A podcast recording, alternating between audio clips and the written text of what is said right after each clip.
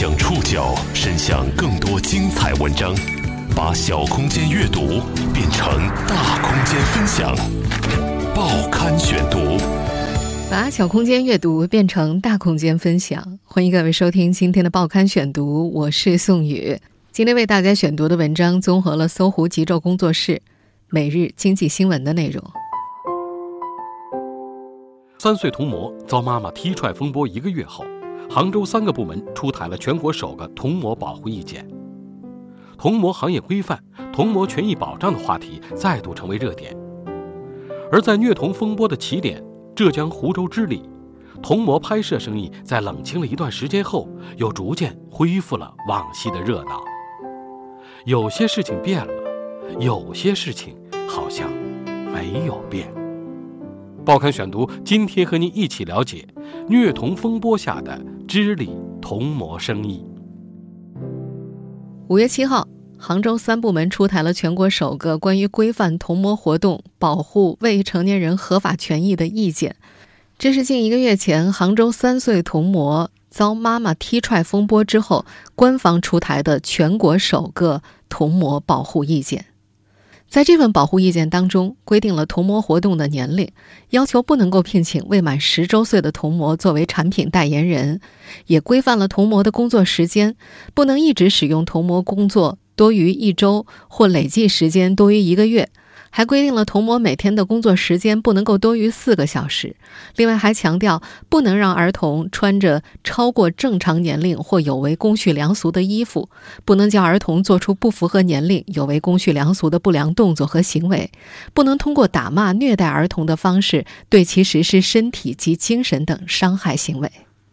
这份没有任何惩罚措施的童模保护意见能够起多大的作用，外界并不清楚。过去一个多月来，在那场虐童风波的中心——浙江湖州织里镇，有很多事情好像改变了，但又好像没有改变。四月底的浙江湖州织里镇，一百多平方米的拍摄基地里，下款的裙子和短裤被挂起，排得密密麻麻。童模妈妈们人手一个行李箱，交错摊开在地上，儿童配饰和鞋帽鼓得要溢出来。好动是孩子的天性，长时间的拍摄之后，闹情绪的、调皮捣蛋的、追逐打闹的不在少数。拍摄基地里，一位女童的母亲猛地抬起手，只是一瞬，她瞧了瞧四周，手轻轻落到了女儿头上。另一个男童的母亲用手困住手脚乱扑腾的儿子，撇了撇嘴角说：“ 最近都这样，知道不打他，一个个都上天了。”他不是这一个月来知里第一个这样说的家长，但是没有谁比妞妞的妈妈王雅更有感触。一个月前，三十三岁的王雅脚踹三岁女儿妞妞的视频在全国引发轩然大波。随后公布的视频显示，她至少四次被拍到在拍摄基地抬手或者用衣架威吓、脚踹妞妞。好，给我打招呼，快点啊！给我打招呼。给我上一个，屁股扭一扭，小圈揪起来。好的，屁股扭一扭。事后，她向媒体镜头和丈夫都承认，那段时间她失控了，迷失了。我真的，我以前从来没有踹过妞妞，从来没踹过，真的是第一次。其实，在踹回去的时候，嗯，我有时候力度其实就已经觉得不好了那样子，嗯，情绪就是说太累了，情绪没控制好我自己。平时都是自己一个人带孩子啊，也有点累啊。踢完妞之后，我自己心里很自责的，就是说这么小啊，要比这么辛苦，我还打他，真的是不应该。我自己也是这么认为的。我说，回来之后我跟妞说，哎呀，妈妈下次再也不打你了，不能这样子打你啊，你都这么辛苦了。我说妈妈还是爱你的。那些威吓、踢踹亲生女儿的视频，将这家人的生活推离了原本的轨道。人们开始用放大镜对这位母亲进行严苛的审阅。王雅承受不了那些压力，她带着女儿暂时离开了知里。三岁的孩子终于迎来久违的假期。报刊选读继续播出虐童风波下的知里童模生意。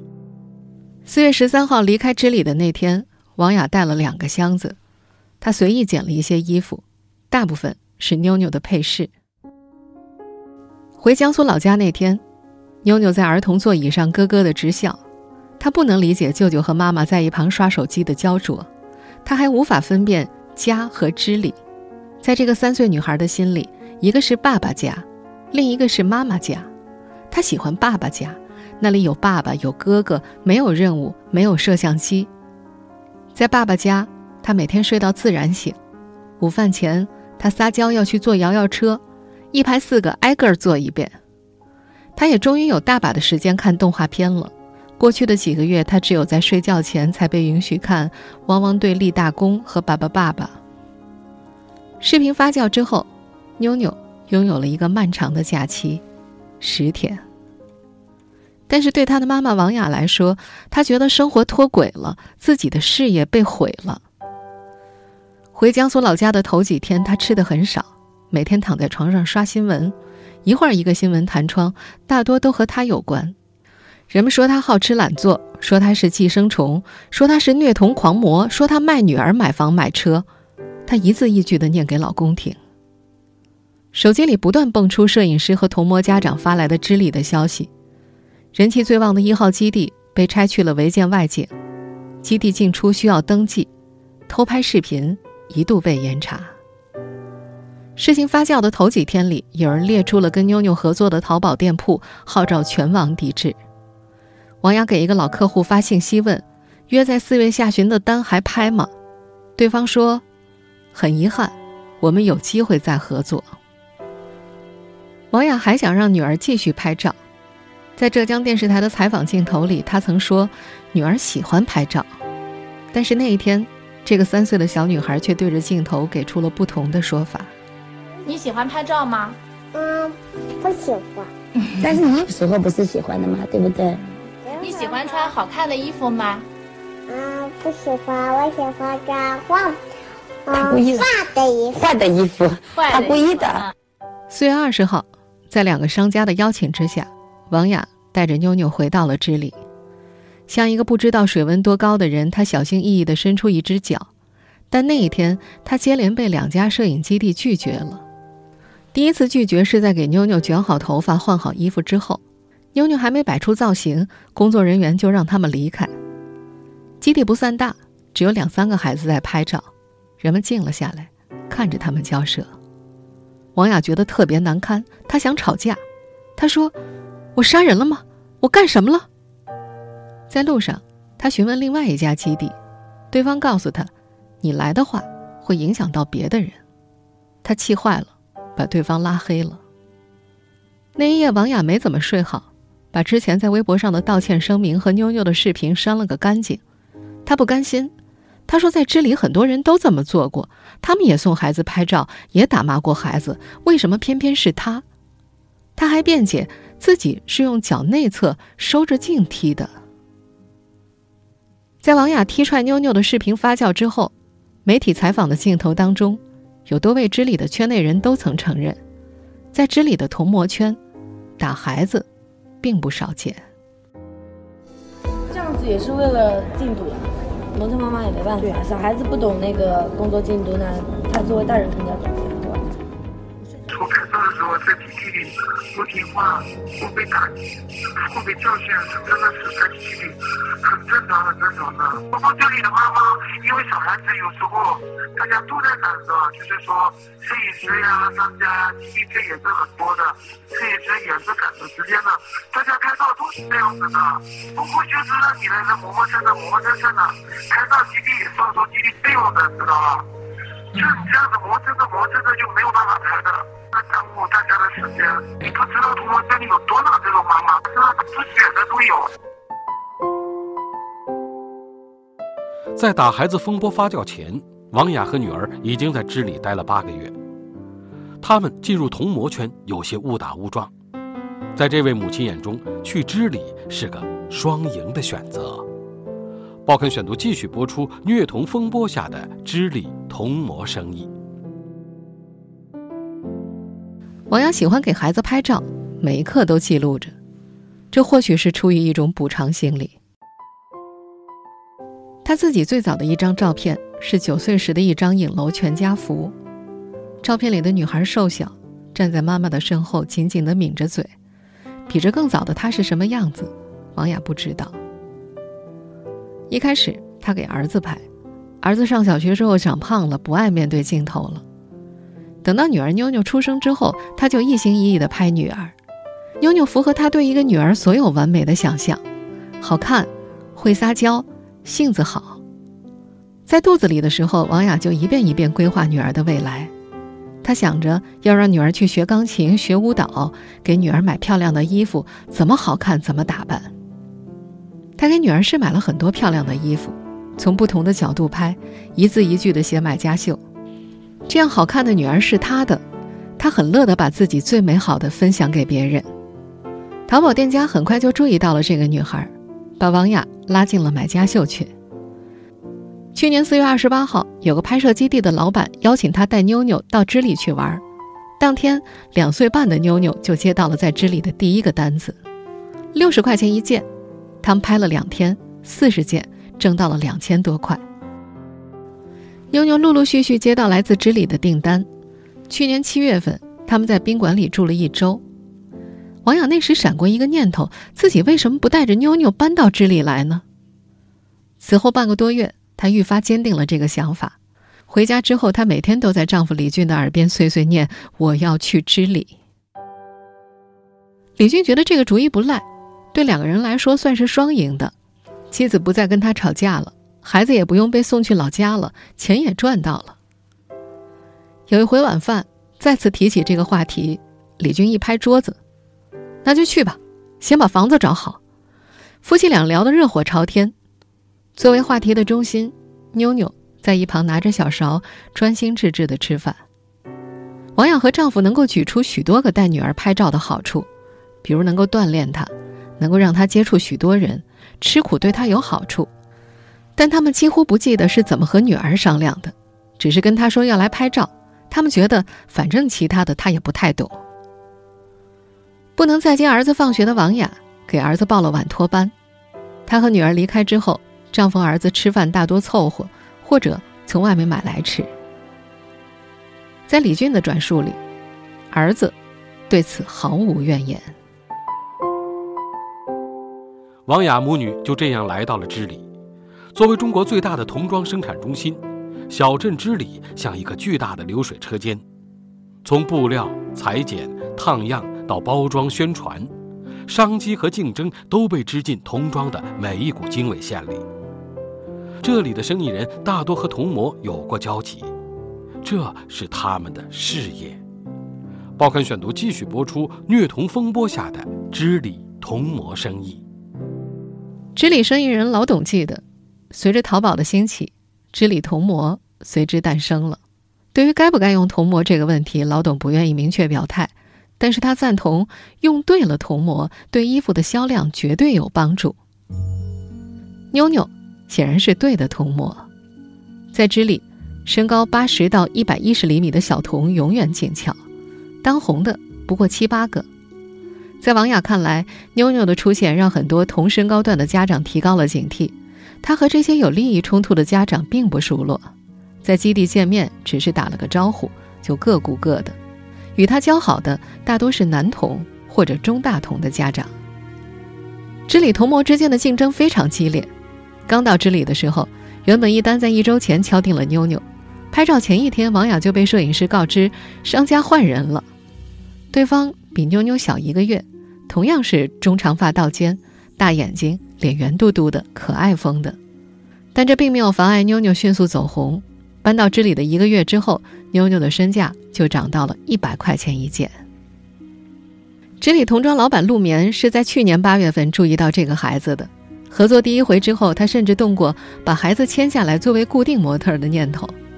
妞妞太乖巧了，好哄又好看，但是妞妞妈妈王雅让他觉得不那么舒服。有一次约时间，王雅跟他说约到早晨七点，陆眠拒绝了。他说那个点自己都起不来，不行。陆眠兼任店里的摄影师，他拍照不算快，妞妞妈妈就在催说：“你快点拍，快点拍，很赶。”他们的冲突在第三次合作的时候爆发了。去年十月份，陆眠手里有二十多件衣服，拍到下午三四点，妞妞揉着眼睛喊困，没什么精神。陆眠跟王雅商量，能不能改个时间。王雅拒绝的很坚定：“你要么现在拍完，我之后还有别的单。”陆眠没拍完衣服，付完钱，他把王雅拉黑了。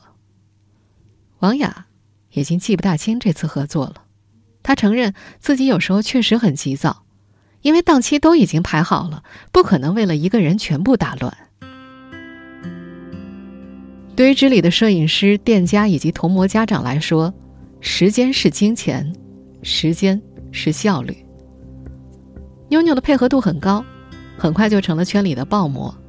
她拍过的四五件衣服都卖出了爆款，有夏天的裙子，也有冬季的大衣。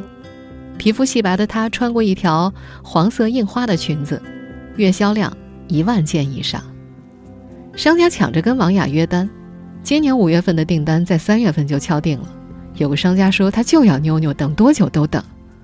可是四月份的视频风波之后，他再也没给王雅发过消息。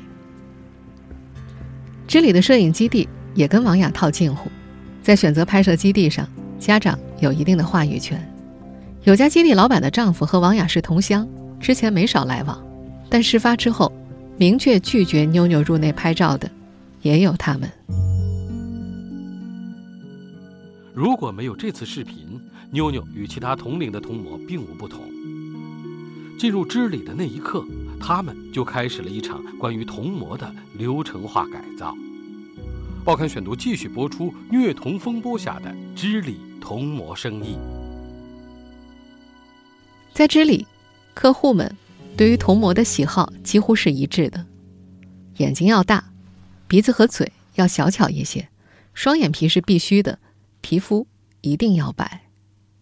这里六岁以上的女童大多带妆拍照，一个摄影师在现场总会听到各种各样的对孩子外貌的解决办法，比方剪眼睫毛会让孩子的睫毛变得更长了，没事捏捏鼻梁骨能让鼻梁变得更挺了，孩子有小肚子挺着拍照不好看，妈妈给裹上一层束腰了。四月二十号那天下午，有个七岁的女童。已经至少工作了六个小时以上。他不需要家长太多指引，闪光灯一合一开，他在节奏里变换动作，弯腰，手点在嘴上，看镜头，手指翘起来，扭头，比心。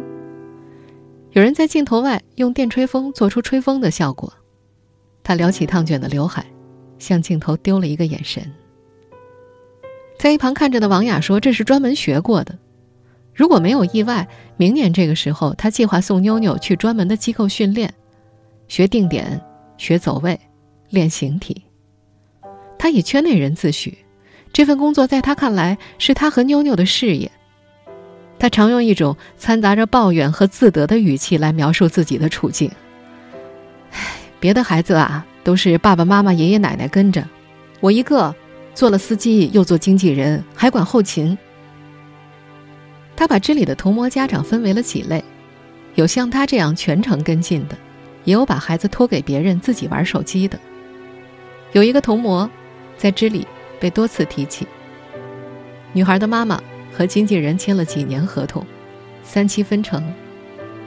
四月二十号拍摄那天，那个女童也在同一个摄影棚里。孩子很乖巧，少有反抗和哭闹，按照经纪人的指令行事。一旁的另一位家长说：“他妈妈呀，很少进来的，都是坐在车里，或者就在外面刷手机。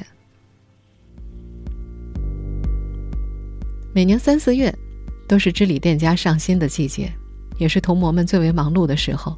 所有的童模都在接单，常见的几张面孔，每天都在各个基地里奔波，连拿一件衣服都恨不得用跑的。今年三月份。”王雅接到了有史以来最多的订单，一百一十九件，连续四天，妞妞拍了将近四百件。去年这个孩子平均一天拍三十件，而今年三月上星期，他一天大多拍个五六十件，这是小童拍摄的平均上限了。有个妈妈在朋友圈里写，自己的女儿三天拍了三百件，这是童模家长们最为常见的推销方式。客户一看就知道。这个孩子好拍，人家就愿意用你。网友就模仿对方的语气写了一条朋友圈，说我们拍了四百多件。事后他说，这么写有吹牛的成分，是一种营销，但很快这成了他虐童的证据。在高强度的作业之下，妞妞不是没有抵抗过，她的起床气格外的严重，每天早晨被叫起来的时候都会发好一会儿脾气。王雅觉得不是大事儿，她说：“就跟你去工作嘛，去念书也一样，大人也有不想去的时候，小孩子也有。这种时候，他的策略是不惯着他。”王雅觉得这个圈子成就了她和妞妞，她不再是过去的家庭主妇了。她找到了属于自己的事业，妞妞也不再是一个普通的女孩。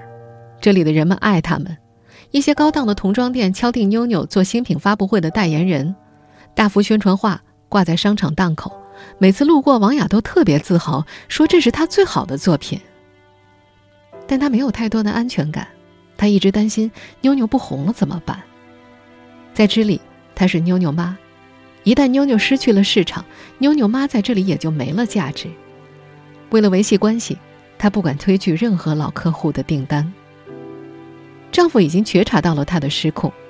三月的一天，他来探班，晚上八九点，女儿困得睁不开眼睛，王雅上前拍女儿的肩膀，丈夫一把推开她：“你打她干嘛呀？”他抱着女儿往外走：“不拍了，不拍了。”摄影师试图拦住他，李俊的语气很恶劣：“都几点了，不拍了。”时隔一个月之后，谈起这件事儿。王雅仍有些不满，你不是这个圈里的，你那么对人家，之后好一阵他都没给我接单。在生意人老董的记忆里，知里几乎没有当红的童模主动离开，大多都是因为身高和长相脱离市场需求，渐渐的被边缘化，最后才离开的。老董说，知里就像是一个大筛子一样，成名留下的少之又少。大部分人都被筛出去了。现实对于这些年幼的孩子来说有些残酷，不是你不好，而是我用不到你了。在知里，没有永远火的童模，这种焦虑感裹挟着家长们，他们竭尽所能留住订单，可却往往会忽视孩子们的真实想法。报刊选读继续播出：虐童风波下的知里童模生意。王雅刚到这里的时候，一百一十厘米以下最红的童模另有其人，商场档口都是那个女孩的招贴。几个月之后，妞妞取代了她。每每看到广告，王雅很自豪，但焦虑也如影随形。她想跟老客户们处好关系，就算妞妞这个长相不流行了，也能够接到单。丈夫劝她。少接点单，她不乐意。这个一直很要强的女人说：“你不是圈里的，你不懂。我一个人都做到这个地步了，怎么可能放弃嘛？”妞妞离家的八个月，李俊觉察到女儿会看人脸色了，他能够分辨出你的妥协、生气和高兴。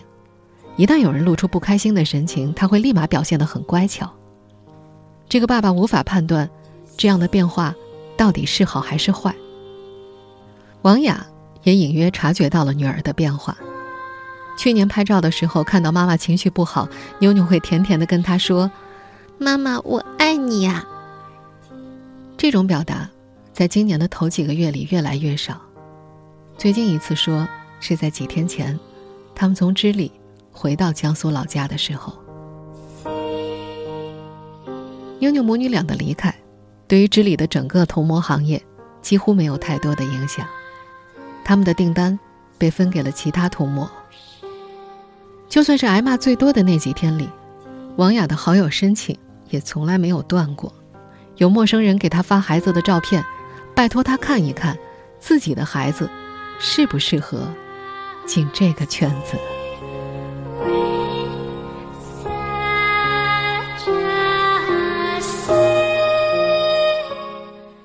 听众朋友，以上您收听的是《报刊选读》，虐童风波下的知理童模生意。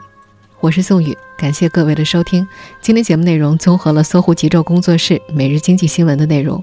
收听节目复播，您可以关注“报刊选读”的公众微信号“宋宇的报刊选读”。我们下期节目时间再见。